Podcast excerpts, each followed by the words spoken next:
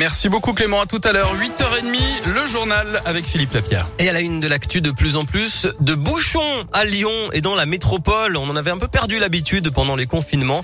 Mais si vous prenez votre voiture régulièrement, vous êtes euh, forcément rendu compte que vos temps de trajet s'allongent à cause d'un trafic de plus en plus congestionné. Il faut dire qu'entre 750 000 et 1 million de voitures circulent tous les jours dans la métropole lyonnaise.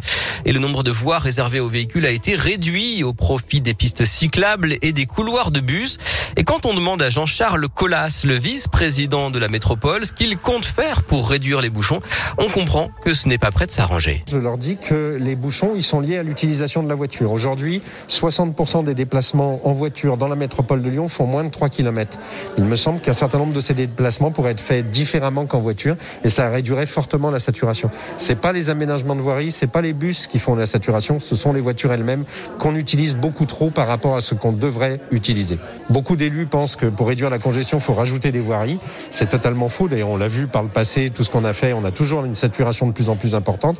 En revanche, quand on réduit l'espace de voirie, on réduit le nombre de véhicules qui circulent et du coup, on réduit la saturation. Et la métropole préfère miser sur les transports en commun. La preuve avec la création de deux nouvelles lignes de tramway T9 et T10, le prolongement également de la ligne T6, sans oublier bien sûr la création de 355 km de pistes cyclables avec les voies lyonnaises, ou encore la mise en place d'une ligne de bus à haut niveau de service entre la Pardieu et les sept chemins.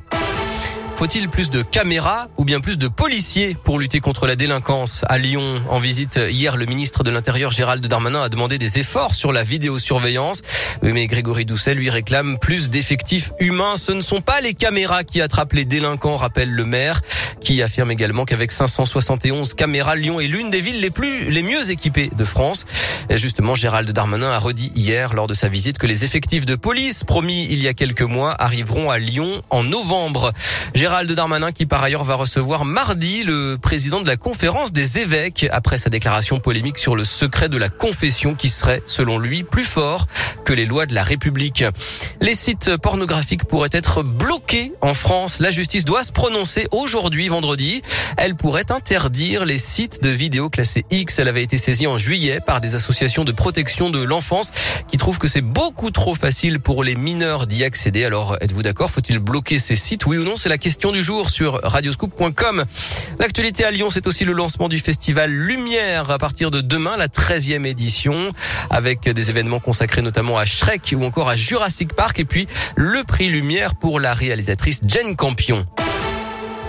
Le sport est du basket. Aujourd'hui, c'est la deuxième journée d'Euroleague. Euh, L'Asvel se déplace en Allemagne, match à Berlin à 20h. Et puis le football, avec la victoire de l'équipe de France hier soir contre la Belgique en demi-finale de la Ligue des Nations.